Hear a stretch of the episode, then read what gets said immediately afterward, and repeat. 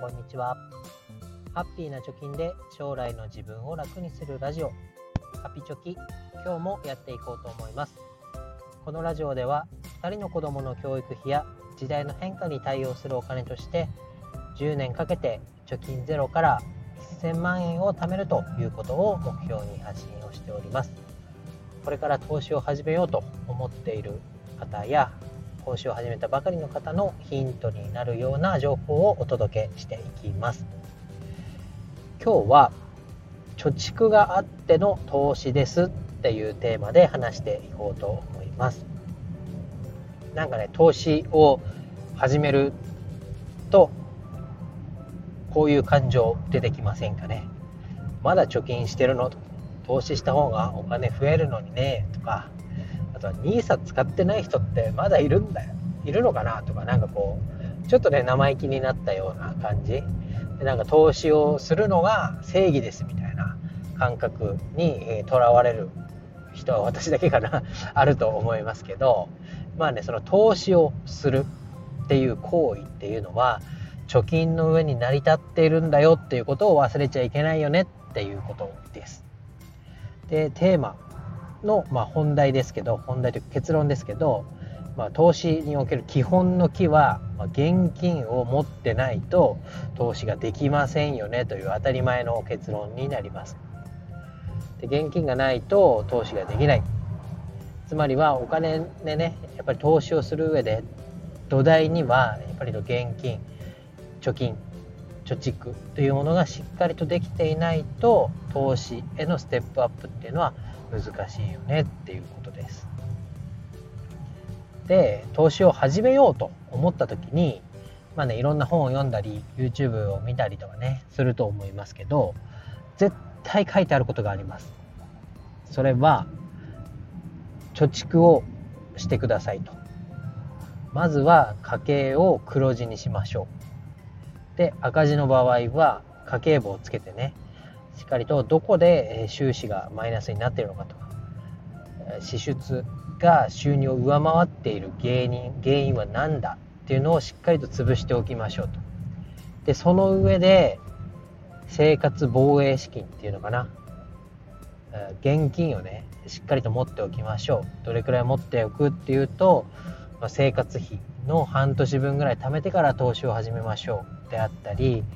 あとは現金とリスク資産の比率、まあ、現金は年齢のパーセントぐらいは持っておきましょう。そうじゃないと危ないよみたいなことが書かれてあります、まあ、さ後半の方のね現金の比率っていうのは、まあ、資産が500万円ありましたよっていうことであれば30歳であれば現金を30%つまり500万円の30%なので150万でリスク資産を残りの350万くらいの比率で持つのがいいですよねと。で現金、えー、年齢が上がっていくにつれて現金の比率が高くなっていきますよねみたいなことが言われてますよね。でこの理由って何だと早く投資始めさせてくれよって思う人いませんかね？S&P500 の買い方教えてくれとか証券口座の開設の仕方を教えてくれって思うこう流行る気持ちの前に絶対ねこのお金持っとかないとダメですよっていうことが書かれてあります。じゃあなんでかっていうのがね最近というか投資を始めてからようやく分かるようになってきました。じゃあなんで分かったかっていうとですね私の現在の状況なんですけど現金がショートしそうになっております。この現象年に1回か2回なんか訪れてます。でなんでこうなってるかっていうとですね私生活防衛資金貯めてません。もう極力全て投資に回すようにしています。まあ理由はね、まあ、妻の方でもう収入があるので、まあ、何かあったら頼ればいいやと。で子供のための投資なので、えー、なんかね無駄遣いをしているわけじゃないという勝手な自負があってそういうふうにしています、えそうなるとですね現金の比率がほとんどない状態で過ごしてますからイレギュラーな支出があった時にこういうね現金が足りないみたいなことが起こります。で収入と支出の割合っていうのかな金額っていうのは私の場合ほとんど変わらない生活をしてます。で、え、給料も一定。で給料以外からの収入もほとんどないので収入も安定してますしで支出もね何か特別なことがない限りは毎月同じぐらいの金額、まあ、光熱費とかローンとか払って同じぐらいの残額になるっていうような生活をしてます。でこの生活をしているとですねイレギュラー対応っていうのがなかなか難しくなります。で今回なぜ現金がショートをしそうになっているかというと自家用車のね車検があったりその車検に伴う、えー、修理の費用がかかったりあとは車の保険の更新日がかぶったということになっていつもより、10万円ぐらい多い支出になってで車検なんかね来るって分かってんだから用意しとけよって思うかもしれませんがこれがね私がまだ甘いところで何にも考えずにいつものように投資をしてましたと。こうなってくるとこのいつもより10万円多い支出をカバーするのが難しくなってきます。じゃあ初めに言った生活防衛資金を投資する前には用意しておきましょうよとか、えー、資産の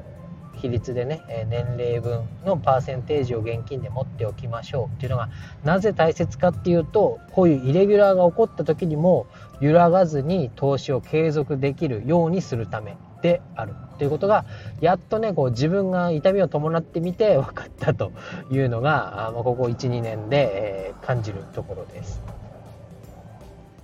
でやっぱりねなぜ先人たち先輩方は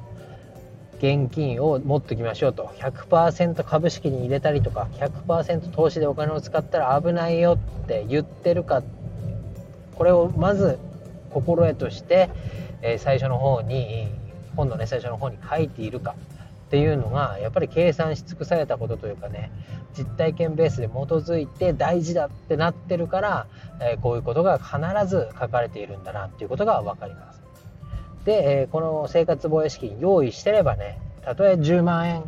イレギュラーで何か支出が発生したって言ってもおそらくびくともしないと思います。投資は継続して行えると思います。しかしこうなってない私みたいな状態だとやれね、えー、ここの口座からクレジットカードでいくら引き落としがあるからこっちの銀行口座からこっちに移そうとかね。あとカードの引き落とし日っていつだと。いつまでにいくら用意しておかなきゃいけないんだとかね。余計なことを考えてあたふたするということにつながっていきます、え、今日の放送の結論もう一回おさらいになりますけれどもやっぱり投資がいいよって言われてたりね、えー、最近だと新 NISA が始まるよってね、えー、貯蓄から投資へなんて言われてますけどやっぱりベースは貯蓄に置いとかなきゃいけないよね。っていうのを今日はお伝えしたかったです。で何があっても揺るがないような現金があれば多少ね、えー、株価が落ちましたとかってなっても焦って売ることがない。どっしりと構えて長期視点で投資ができるということにつながっていくと思います。なのでやっぱり基本の考え方としては貯蓄があってからの投資ですよ。貯蓄がないうちはまだね焦らずにね貯蓄を作る家計を黒字にするっていうところから始めましょうね。っていうところが、まあ、自分にも言い聞かせるつもりで今日はお話をしました。で貯蓄のところであると参考になる本としては本田清六さんが書いているね「え私の財産告白」っていう薄い本があります。これは給料の4分の1をもうなかったものにして先にね天引きで貯金をしましょう。っていうようなことが説かれている本です。あとはねあの貯蓄の部分においては両学長リベラルアーツ大学の両学長が書いてるお金の大学っていうのも非常に役に立つ本になると思いますのでこちら Amazon リンク貼っておきたいと思います。ということで今日は以上になります。バイバイ。